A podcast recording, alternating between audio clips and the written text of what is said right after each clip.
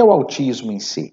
Considerado pela, pela medicina como uma síndrome que traz alterações na, na fala, ou seja, principalmente na fala, alterações de socialização, alterações de comportamento, por isso é uma síndrome, né? O que, que é uma síndrome? É um conjunto de sinais e sintomas.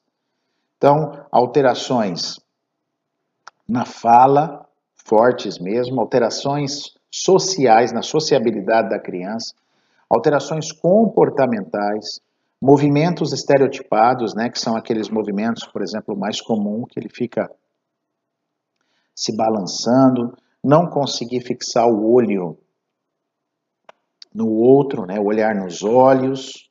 Então, olha que, que, que loucura, né?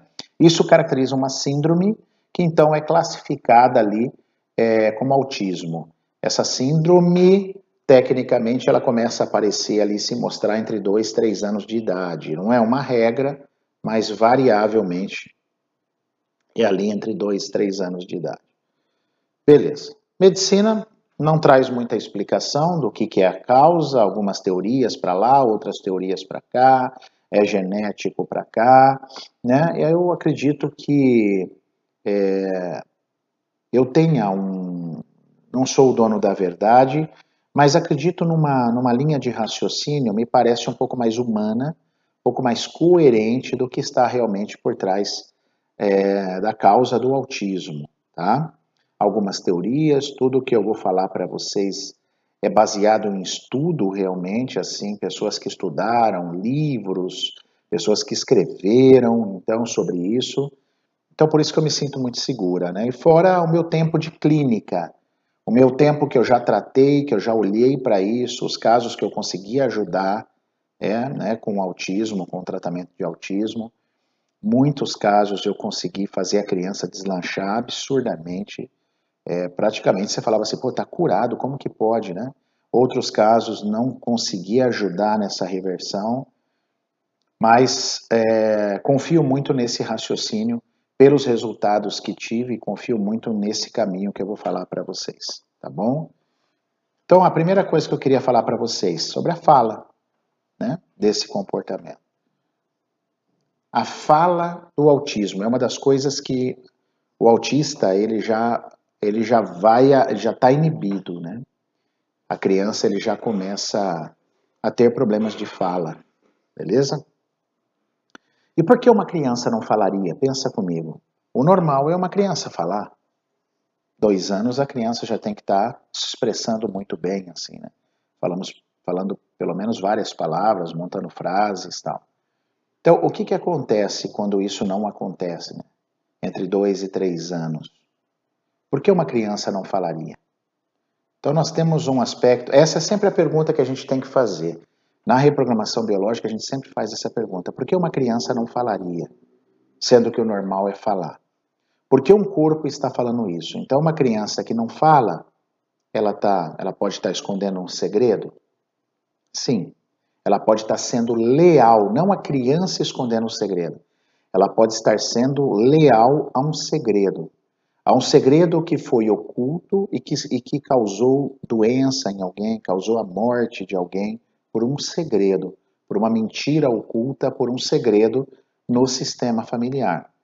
Então, sim, uma das coisas que devemos procurar com muita efetividade num autista, numa criança, estamos falando é, de crianças primeiro, tá? Porque depois vocês vão entender que você pode ter um adulto autista, incrivelmente, tá? Eu vou falar um pouquinho disso.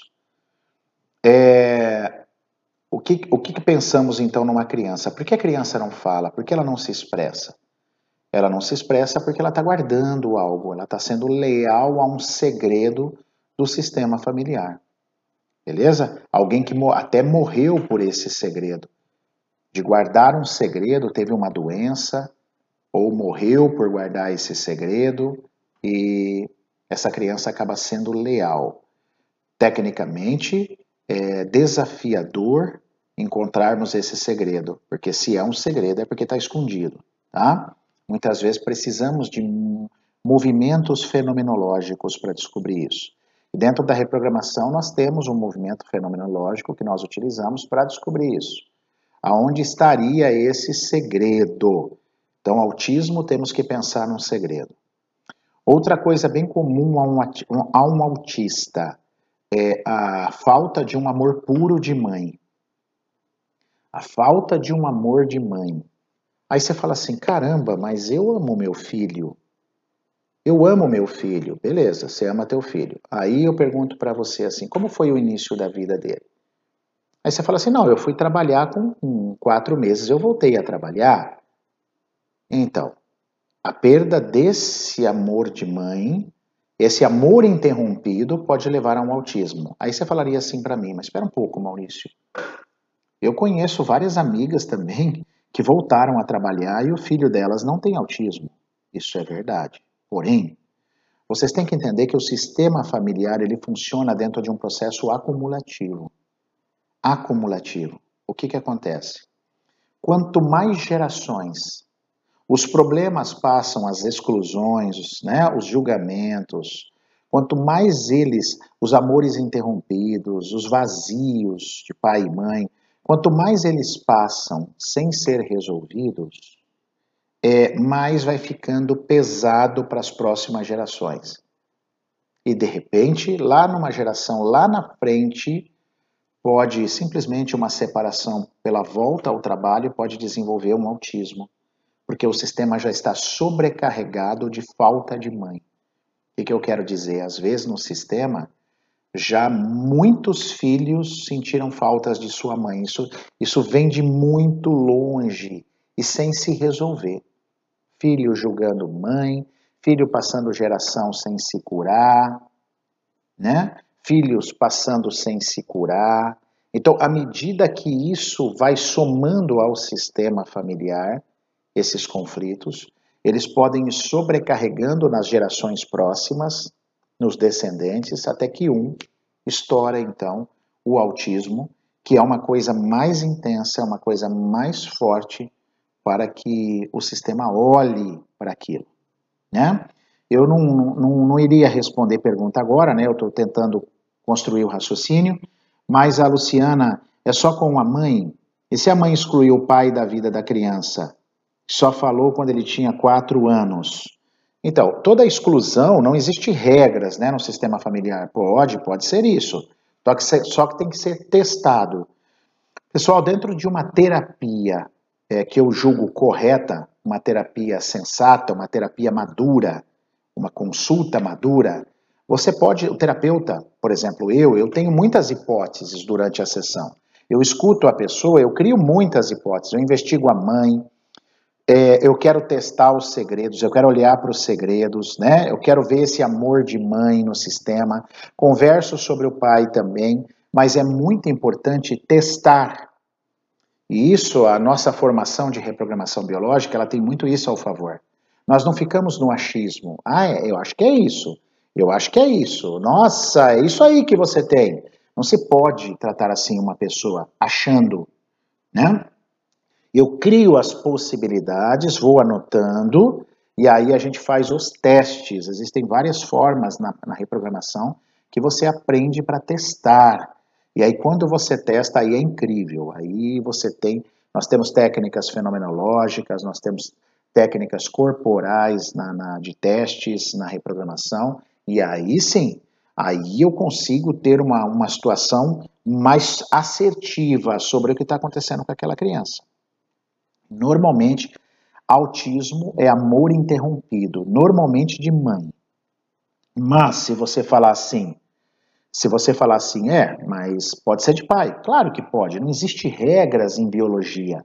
Vamos testar se é o pai, vamos testar se é a mãe, mas estatisticamente a incidência do autismo é o vazio, a falta dessa mãe, e mesmo que acumulativo no sistema.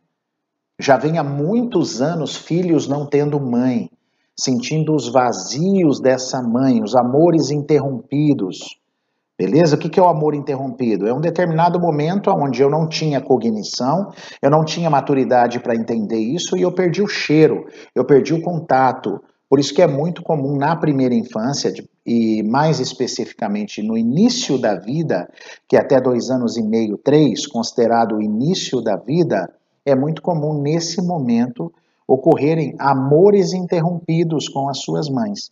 Quando isso é muito acumulativo, isso já vem de muito tempo no sistema, está muito pesado, pode desencadear um programa biológico mais grave, mais pesado, que é o autismo, tá? Aí soma se existe segredo no sistema. Olha isso. Se você tem um segredo no sistema, alguém morreu por guardando esse segredo, então a criança vem honrando esse segredo e ela não fala. Então o autismo precisa ter muita, muita, muita atenção com isso, tá? Muita atenção com isso. Conflitos de pavor. Olha só. Se vocês entraram aqui achando que autista, a resposta para ser autista estaria autismo é isso. Aí eu sinto muito, não é isso. Autismo tem várias variáveis, várias conotações, que aí a gente na entrevista com aquela mãe, né, com aquele pai, com a família, a gente, como eu disse, a gente cria as hipóteses e a gente vai para os testes. Aí é lindo.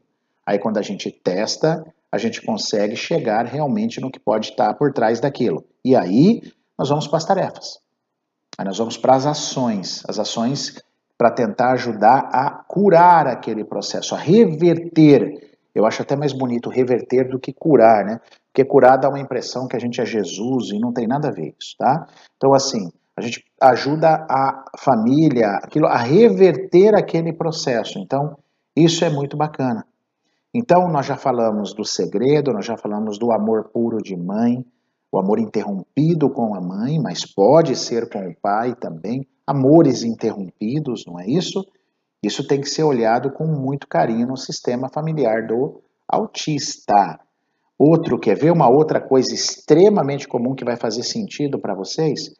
E hoje tem três autoras estudando isso de forma muito intensa. A primeira autora é a inglesa Althea Hayton. A segunda é a francesa Josie Cromer, que eu tive o prazer de conhecer. E a terceira é a Graziele Freni, que inclusive é uma consteladora, uma italiana. Essas três autoras são as que mais, pode até ter mais, mas que eu conheço, são as que mais estudam o assunto que eu vou falar para vocês agora. São as gravidezes, as gestações, né, as gravidezes é, bivitelina, gemelares. Então, olha que interessante uma placenta, um vitelo vai embora e o gêmeo que fica, a gente já até falou sobre gêmeo sobrevivente, você fica é, com a, a, uma síndrome. E dentro dessa síndrome pode aparecer o autismo. Por quê? Morto não fala, morto não socializa, morto não olha nos olhos, morto não tem vida social. Então, você entende? Então, assim, às vezes o gêmeo que sobrevive, a criança que sobrevive, ela tenta incluir o que está morto. E qual a melhor forma de incluir se ela não sabe falar, se expressar? É mostrando para a família: olha, eu praticamente sou um morto-vivo. Eu não falo, eu não me socializo, eu tenho problemas de comportamento, eu não olho no olho, como se fosse um morto-vivo tentando mostrar algo para a família. Mas como essa família também não presta atenção, ela não tem noção, ela não tem estudo nessa área e nem procura ajuda, ela fica tratando pela medicina convencional, que vê apenas como uma síndrome neurológica, remédio e estimulação. Normalmente é o que é feito. E às vezes falta aquilo além do aparente para se olhar. Aquilo que está além do aparente que deveria ser olhado. Que deveria ser olhado. Por exemplo, como um aborto. Né? Um gêmeo que foi embora. Né? Como disse, se eu não me engano, no espanhol, melício, né? que é a gravidez bivitelina. O melício vai embora ou a melissa. Um vai embora e o que sobrevive cresce com um monte de alterações. E uma delas pode ser o autismo. Ah, mas eu, uma, uma, amiga minha fez o tratamento e ela era gêmea sobrevivente, mas ela não foi autista. É, mas calma, pessoal, é o que eu falo. Primeiro lugar, é, quantos gêmeos se perderam nesse sistema familiar? Ninguém sabe. Qual o peso desse conflito? Quantas vezes ele já se repetiu? Quando, quando um padrão de um sistema familiar se repete por muitas e muitas vezes sem ser olhado, ele tende a ficar mais grave. Ele tende a ficar mais forte, é como se fosse um desespero. Bom, vamos fazer isso para ver se agora esse sistema olha, porque ninguém está olhando para isso. Tá? Então, por isso que se torna muito forte, muito intenso. Então, a gente é, precisa estar atento a isso. Mesmo assim, todas as hipóteses que são levantadas por mim, todas as teorias que a gente estuda, eu testo. Eu testo com uma técnica fenomenológica que a gente utiliza na reprogramação ou até no corpo, na própria pele da pessoa, né? No, no, no, existe uma técnica que se chama cinesiologia aplicada, eu testo na pele ou eu testo nos músculos. E aí a gente consegue ter uma ideia muito incrível realmente sobre o que está por trás do comportamento daquela criança. Então eu estava falando dessa última causa que são os gêmeos, né? Uma outra causa que acontece muito com o autista são os medos, os pavores, os sustos. Então você pode, por exemplo, é, você pode ter, por exemplo, uma mãe que passou raiva na gestação, olha só, e tomou um susto. De repente foi abordada rapidamente por assaltantes que a assustaram. Sabe aquele medo quando você toma um susto, né? E se assustou, isso pode gerar uma criança com autismo. Olha que interessante. Quando você associa a raiva com o medo, com o pavor, você pode ter uma criança autista. Autista. Inclusive, nós podemos ter adultos autistas. Como é que você reconhece um adulto autista? Bom, ele é meio antissocial, ele não gosta muito de socializar, só pensa em trabalho. Sabe aquela pessoa que pode ser você mesmo aí que está me ouvindo, Oli Hork? Só trabalho tem filhos, tem família, mas nada é mais importante do que o seu trabalho, do que ganhar dinheiro. Isso é um autista. Normalmente se dão bem na vida porque são excelentes negociadores, mas são péssimos para a convivência. Péssimos. A esposa reclama, os filhos reclamam, porque para essa pessoa só o trabalho importa. É aquela verdadeira expressão chamada Olika Hork. É isso. Esse é um autista adulto. Qual a diferença desse autista para aquele autista lá? O tamanho do impacto, o tamanho do conflito. Então todo mundo acha que autista é só aquela criança que fica assim, né? Que não olha no olho e fica assim. Mas você é um adulto aí que pode ser autista, sem saber. Você só vive na tua caverna. Veja, pessoal, nós estamos descartando possibilidades de depressão, tá? Ninguém está falando disso. Pode ter outros casos. Às vezes você está na caverna porque você é, é porque você está depressivo, mas você não é assim. Agora você que se reconhece sempre na sua, sempre no teu canto, né? Sempre não gosta de socializar, não gosta de festa, não gosta. Às vezes você repara que você mesmo não gosta de olhar muito no olho das pessoas, mas você fala. É, Porém, você só pensa em trabalho. Você é um autista. Você é um autista. O que está por trás de você é raiva e pavor.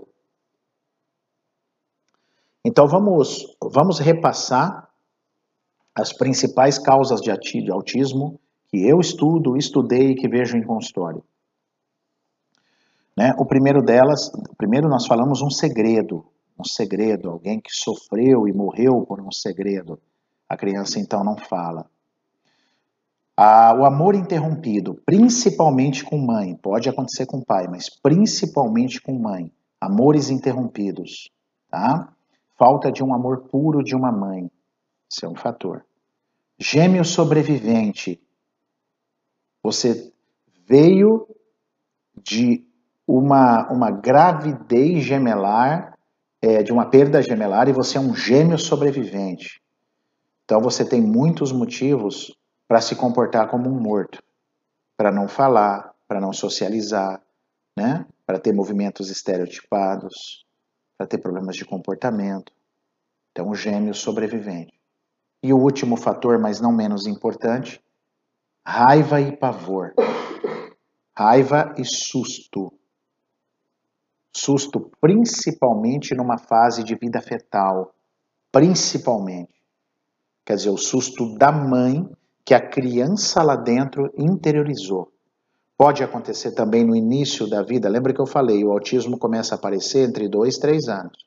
Então, até um ano e meio, se a criança toma sustos muito intensos, passa medos muito fortes, isso pode pesar contra ela, não tenha dúvida, tá? Isso pode pesar contra. Então, olhar para isso e atenção também aos medos. E aí, o que uma pessoa, quando vem me procurar para um tratamento, o que, que ela faz? Eu entrevisto, converso, como eu já disse, crio as hipóteses, pesquiso todas essas hipóteses e aí eu vou para o teste. Aí eu não falo o que a pessoa tem. Eu não sou mãe de Ná, eu não sou adivinho. Eu falo aqui nós temos as hipóteses, agora vamos testar isso. E aí eu utilizo uma técnica fenomenológica que eu gosto muito, que eu ensino na mentoria, na pós-graduação da reprogramação biológica, ou eu me utilizo de uma técnica corporal, tanto na pele quanto nos músculos, eu nos músculos, para que eu possa chegar, falar, olha, estamos aqui, estamos diante aqui. O que foi encontrado foi realmente que você é um gêmeo sobrevivente. Se é um gêmeo sobrevivente, então vamos agora para as correções. O que é possível fazer? O que é possível fazer com questão ao gêmeo sobrevivente? Então, como é que eu faço para fazer essa inclusão? Aí a gente ensina para trabalhar com a criança autista e esperar uma modificação desse comportamento, desses sinais, dessa síndrome. E por incrível que pareça, pessoal, acontece, tá? Acontece. Eu tenho casos é, de autistas revertidos, assim. Vida praticamente normal, é inacreditável, né? Mas para nós não é inacreditável, porque para mim não tudo que é, eu, eu vou te falar para vocês uma coisa que eu acredito. Tudo que o corpo criou pode ser desfeito. Se eu for lá e arrancar o seu braço, não foi o seu corpo que fiz, fez isso, fui eu. Então não vai nascer outro braço. Concorda? Beleza? Agora, tudo que foi gerado intrinsecamente em mim, ou seja, de dentro para fora, pode ter reversão. Então, o autismo foi alguém que veio de fora e implantou um chip na cabeça ou bateu com um martelo, alguma coisa nesse sentido? Não, não foi. Foi uma coisa que o próprio corpo da criança, o próprio corpo da criança fez isso. Então, se o corpo da criança fez isso, pode ser revertido, porque foi ela que criou. Tá? É isso que eu acredito, é isso que a reprogramação acredita, é isso que a gente trabalha arduamente para isso, tá? Para entender esse processo e ajudar no caminho da reversão. Aí quando a verdade vem à tona, né? Afinal, nós, nós temos uma, uma frase já histórica, né? Do, do nosso Jesus, né? A verdade vos libertará. Então, quando você tem a verdade sobre o que está tá por trás de você, é completamente diferente a capacidade do seu corpo de reagir. Ah, mas a criança não entende, ela é muito novinha, mas ela pode ser reprogramada à noite. Você, quando descobre a verdade, você pode levar essa informação para o cérebro dela. É muito bonito isso, tá? A Rosalete Poleto, o olhar da RB, programação biológica, é muito show. Obrigado, Rosalete. Eu sou suspeito, Rosalete, mas eu gosto muito, tá? Eu gosto muito. E essa pergunta é o que eu ensino um aluno nosso desde cedo a fazer, porque o corpo está fazendo isso. Para de pensar em doença. Para de pensar em algo inexplicável. Para de pensar nisso. Procura pensar por que o corpo está fazendo isso. Né? E aí sim, a partir desta curiosidade, e é sempre com curiosidade que a nossa mente expande, então a partir dessa curiosidade eu posso encontrar respostas. Eu posso realmente ajudar uma pessoa. Agora, se eu dou um rótulo a uma pessoa, você é autista, acabou não tem cura, sua vida está fechada, é só tratamento medicamentoso agora e é, estimulação. Então você vê, você está condenando uma pessoa. Você é assim, você tem um rótulo.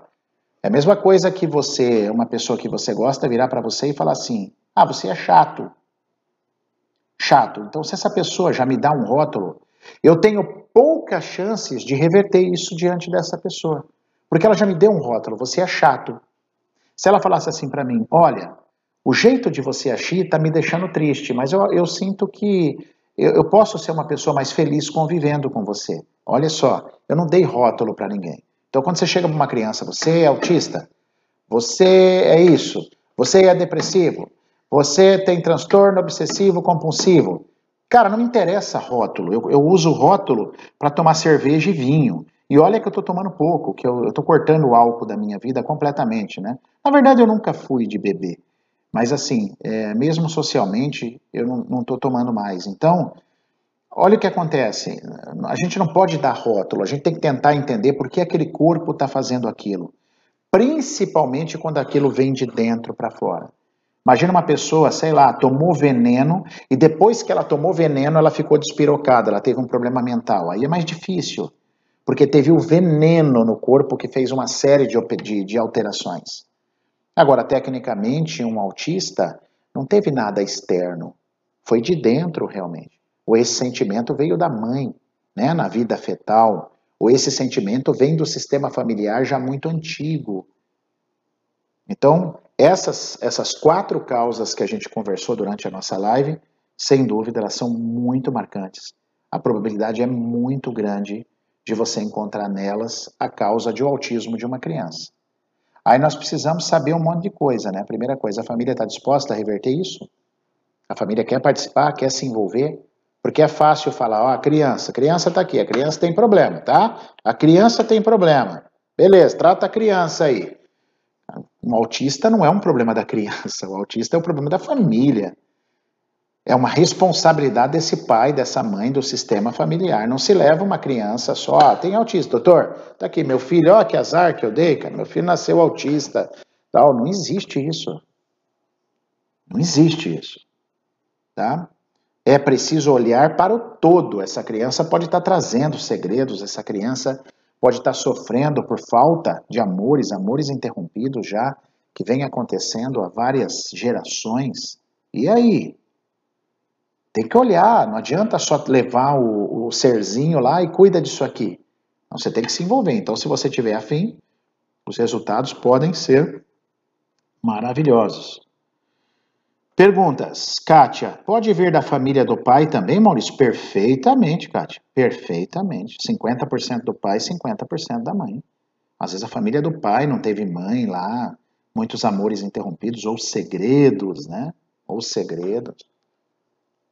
Uma vez eu tive um japonesinho, foi lindo essa terapia, faz muitos anos, foi aqui em Cascavel, mas há muitos anos, logo que eu cheguei, foi 2006 ou 2007.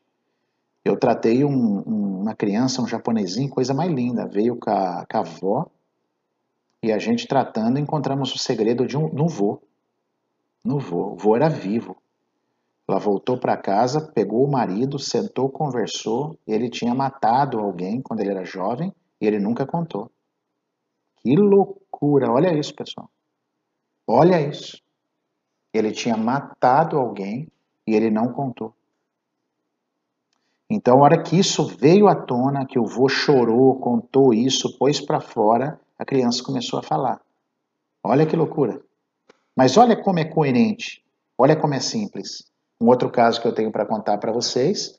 Peguei uma criança autista, também não falando, e com uma alergia severa de ovo. Severa, não podia encostar o ovo na pele. Se, ainda mais, quem diria comer? Se quebrasse o ovo e encostasse na pele, dava um processo alérgico. Beleza, tratei a criança, pai e a mãe. O que, que aconteceu? Chegou no momento da terapia em que o pai assumiu que quando ele era jovem, ele não estava ainda com a mãe da criança, né? Foi muito antes de conhecê-la. Quando ele era jovem, ele engravidou uma moça de 16 anos e mandou arrancar uma criança e viveu com esse segredo. Olha que interessante. A criança carregando o segredo pelo pai. Não falava, autista. Aí o que, que aconteceu mais? Porque o ovo, porque o ovo, alergia ao ovo, o que, que é um ovo? Um ovo é um aborto. É um pintinho que não nasceu. É um pintinho que não nasceu. É um aborto. Maravilha? Então, assim, foi outra criança que progrediu muito nas respostas, é, depois desse encontro. Ela não teve uma cura total, assim, não teve uma recuperação como o japonesinho, mas, meu, ó, ó, era difícil você, você prestar atenção que ela era autista, porque ela, tinha, ela melhorou muito mesmo, assim, tá? É, vamos ver aqui, a Marina, tive um atendimento este mês, foi um segredo assassinato, de assassinato, onde costuraram a boca de uma criança. O menino não falava, começou a falar. Parabéns, Marina. Isso mostra nosso caminho. Um caminho simples, mas um caminho que não está preocupado com rótulos. Nós estamos preocupados com a solução. Como ajudar realmente, de verdade, com todo respeito. Ajudar de verdade, na essência.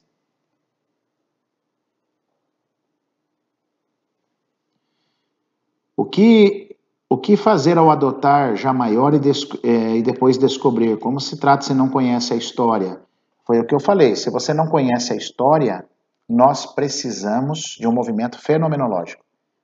E isso a reprogramação biológica tem, as constelações sistêmicas têm.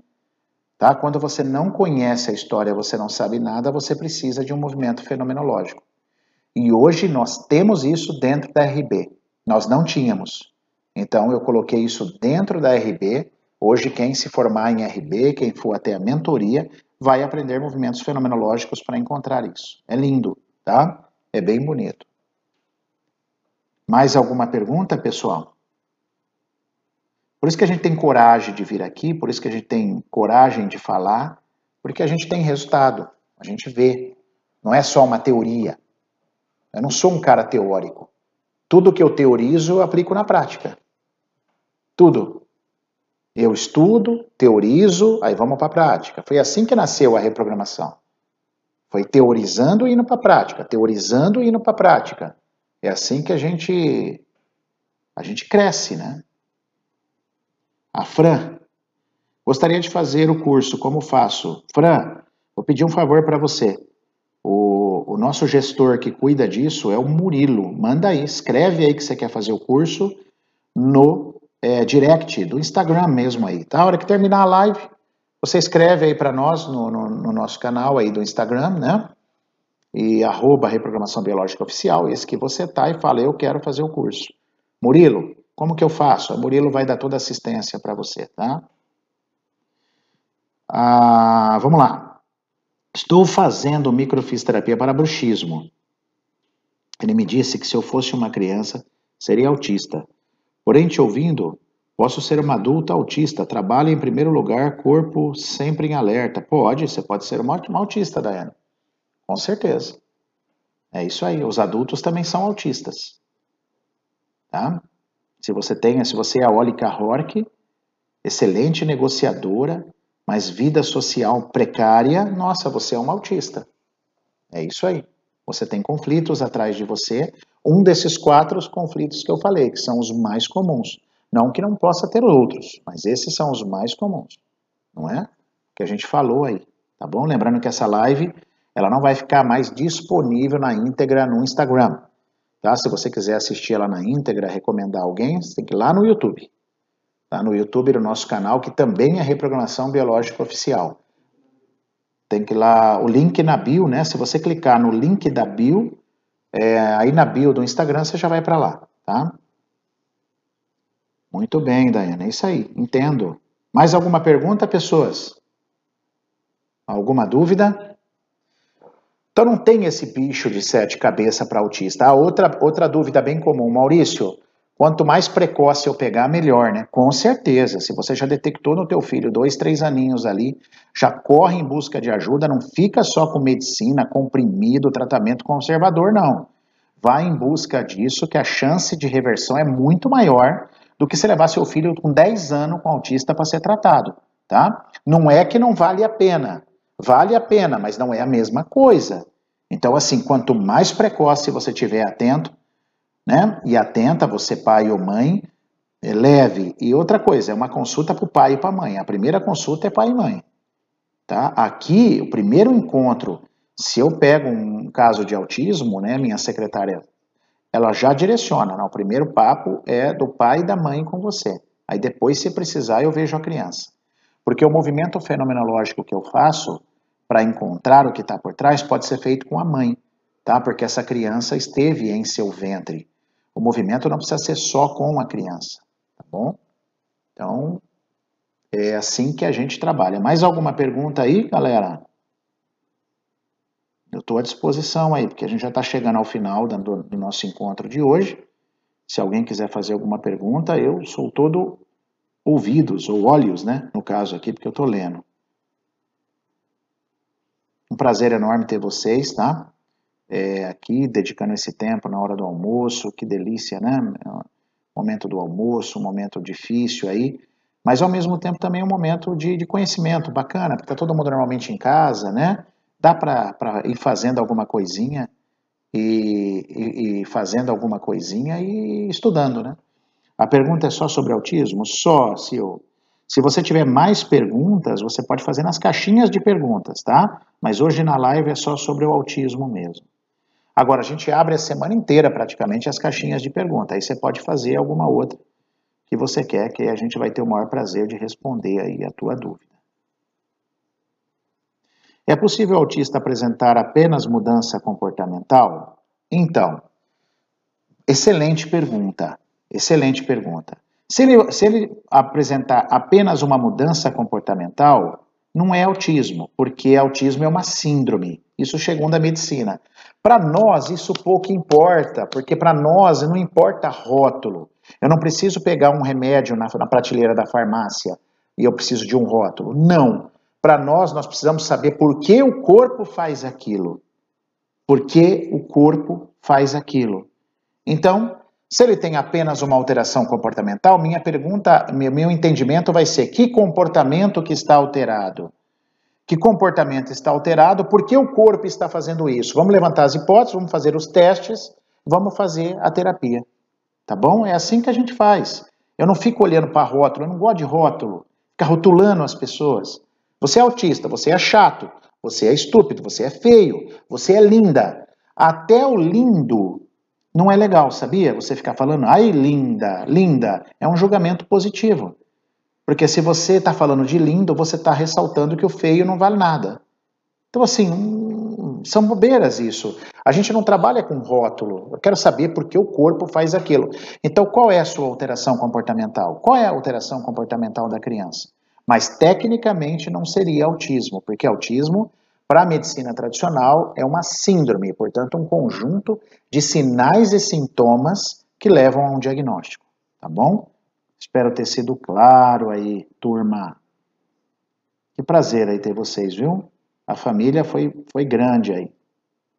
Que top. Fiquei feliz, feliz, bastante feliz mesmo. A Físio, a Luzia, estou na RB3 do Rio. Ah, a gente se viu então aí, né, Luzia, esse final de semana. Obrigado, querida. Obrigado. Muito obrigado. A Dione pergunta: por que o autismo é mais em meninos? Por que o autismo mais em meninos? Exatamente por isso, porque como o autismo é um conflito mais relacionado com a mãe, é, a mãe, e a mãe faz muito mais falta para o menino do que a menina, tá? Então, o amor da mãe faz a falta do amor, o amor interrompido materno faz um estrago muito maior no menino do que numa menina. Não tenha dúvidas. Tá? Eu acredito que esse é um caminho que explicaria por que essa, essa situação. E a mãe, a, a mãe, é, ela, ela, como ela está numa situação muito ligada ao início da vida, né? porque não é o pai que dá mamar, não é o pai que põe o peito para fora e a criança mama e tem afeto, então, essa ligação é muito forte, por isso mais os meninos. A Paula, então, autismo é reversível? Sim, sim. Hoje eu não tenho dúvidas disso. Mas principalmente se for pego bem no início e for olhado na causa e tiver a responsabilidade dos pais, o, não só a responsabilidade, mas a força para fazer o que for preciso nos movimentos, tem reversibilidade sim. Por quê? Porque o autismo foi criado de dentro para fora. Autismo não é alguma coisa que veio, ela não é extrínseco, ele é intrínseco. E eu disse aqui, poucos minutos antes, tudo que é intrínseco é reversível, tá bom? Maravilha, turminha? Que bacana. Vamos seguir em frente então, né? Uma excelente semana para vocês todos. Excelente semana de coração. Uma semana iluminada. Quarta-feira nós estamos lá na Rádio T. Fiquem atentos aí às caixinhas de pergunta. Interajam com a gente. A gente gosta muito disso, tá bom? A gente está trabalhando para isso, beleza? Fiquem atentos aí, a gente vai estar tá, logo, logo, nós vamos ter informações sobre o curso de reprogramação biológica. É, Elenir, além da reprogramação, o senhor aconselha usar óleos essenciais? Gosto bastante, eu gosto, gosto de homeopatia, gosto de florais, curto, adoro a acupuntura, excelente. O reiki, muito bacana, muito bacana, tá bom? São caminhos muito lindos aí para ajudar a gente nesses processos. Minha irmã fez pergunta no YouTube. Tá bom, a gente vai olhar lá, Kelly. Lembrando que ela pode também entrar, a não ser que ela não tenha um Instagram, tá bom? Ela pode fazer perguntas aqui também, eu acho que pode ser bacana. Aqui, ó. Ah, entendi. Você está falando agora ao vivo, desculpe, eu estou falando que é. Então vamos lá. É possível, vou ler aqui uma pergunta da Ellen. É possível conseguir a cura de uma criança de 12 anos que teve uma quebra no cromossomo 15 e tem uma síndrome que afetou o hipotálamo, na parte que controla a saciedade, super agressivo? É, é possível. É possível. Tudo é possível. Foi ela que criou isso. Da onde veio essa, essa ruptura no cromossomo 15? Tem que investigar, tá bom? É possível. Recebi um diagnóstico que meu filho teve autismo leve. Tenho dúvida quanto a isso. Gostaria de saber se é possível verificar e confirmar isso. Se for mesmo, a probabilidade de reverter é maior. Com certeza, Cassiele. Com certeza. Primeira coisa, tire o rótulo do teu filho. Tá? Tire o rótulo dele.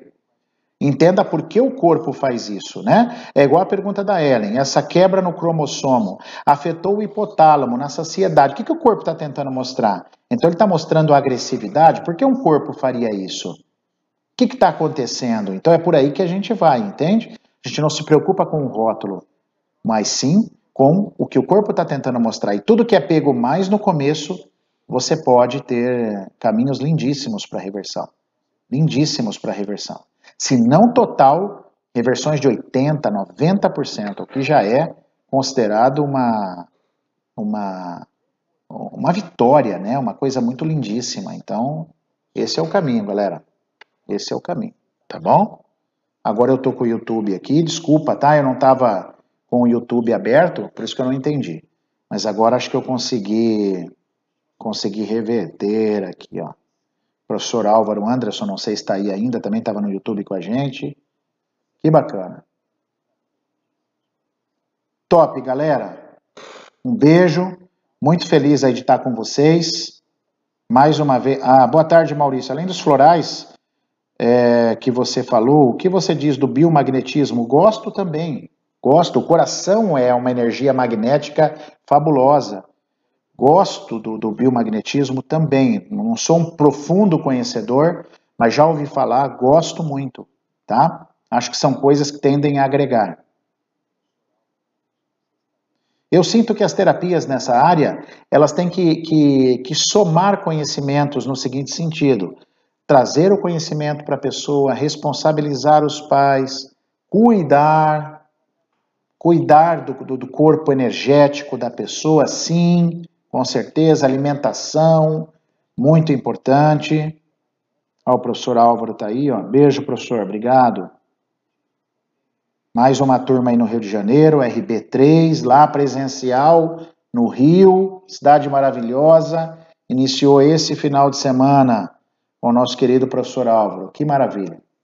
Tamo junto. Beijo para vocês. Fiquem com Deus. Até a próxima, até quarta-feira aí a gente tá junto e uma semana abençoada. Fui, galera. Vamos lá. Até mais. Valeu.